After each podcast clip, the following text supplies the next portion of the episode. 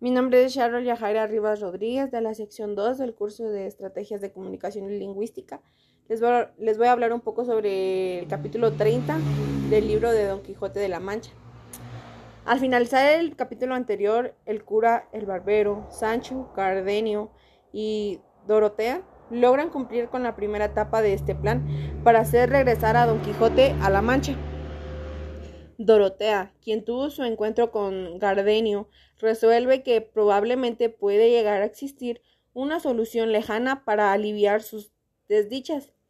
Esta serie regresa junto a e iniciar una búsqueda por los traidores de don Fernando y de Lucinda, los cuales arruinaron su vida para, para ellos poder así tomar venganza.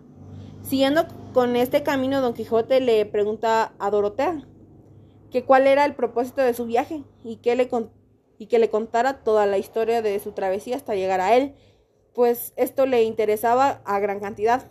Dorotea, por lo tanto, como se ha dicho, previamente adoptó el nombre de la princesa Micomicona del reino Micomicón.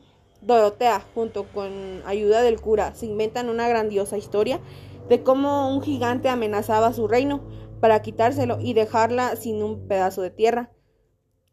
Contó también cómo era hija huérfana, ya que su madre y su padre, el, reino y, el rey y la reina de este reino, murieron dejándola a ella en cargo de todo su amplio reino.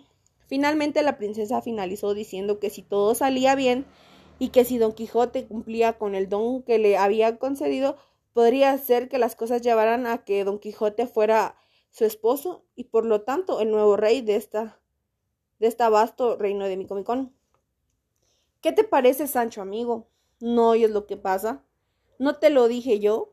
Mira, si, si tenemos ya reino que mandar y reina con quien casar.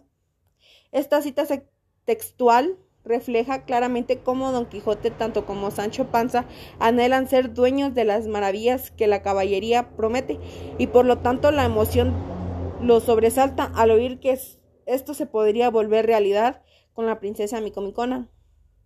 El episodio finaliza con la plática de, Sancho y su amo de una manera privada y reservándose de los demás acompañantes, en la cual Sancho le, le cuenta la historia de cómo llevó a cabo la entrega de la cartera para Dulcenia.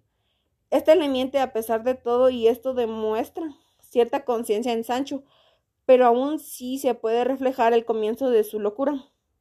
¿Dónde, cuándo y cómo hallaste la Dulcenia? ¿Qué hacía?